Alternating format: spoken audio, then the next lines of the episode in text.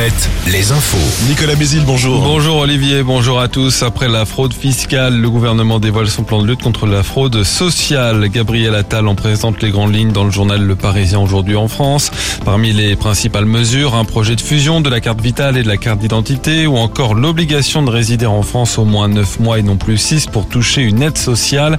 L'objectif est de doubler le nombre de redressements d'ici à 2027. Pour cela, un millier de postes supplémentaires seront créés, dont 450 cyber-enquêteurs à l'assurance maladie.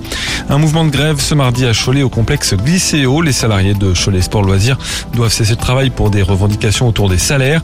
Il s'agit d'un préavis de grève illimité pouvant donner lieu à de nouvelles actions dans les prochains jours. En Vendée, la production devrait reprendre normalement ce mardi à l'usine Plasticon de Dompierre-sur-Yon, spécialisée dans la fabrication de plastique. Un impressionnant incendie s'est déclaré dans une zone de stockage dans la nuit de dimanche à lundi. 3000 litres d'acétone, un produit chimique entreposé dans de grands bidons, ont brûlé. Des flammes de près de 10 mètres de haut et un panache de fumée étaient visibles à plusieurs kilomètres à la ronde. Selon Ouest France, il n'y a pas de pollution ou de risque sanitaire après les premières analyses effectuées sur place.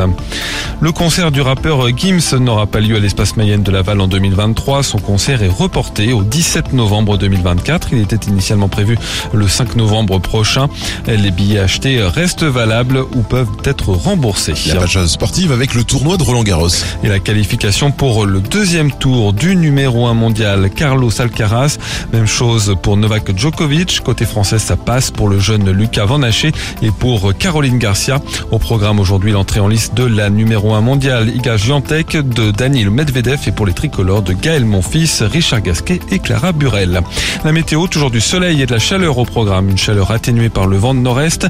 Les maxis seront quand même élevés pour la saison, comprise entre 25 et 29 degrés.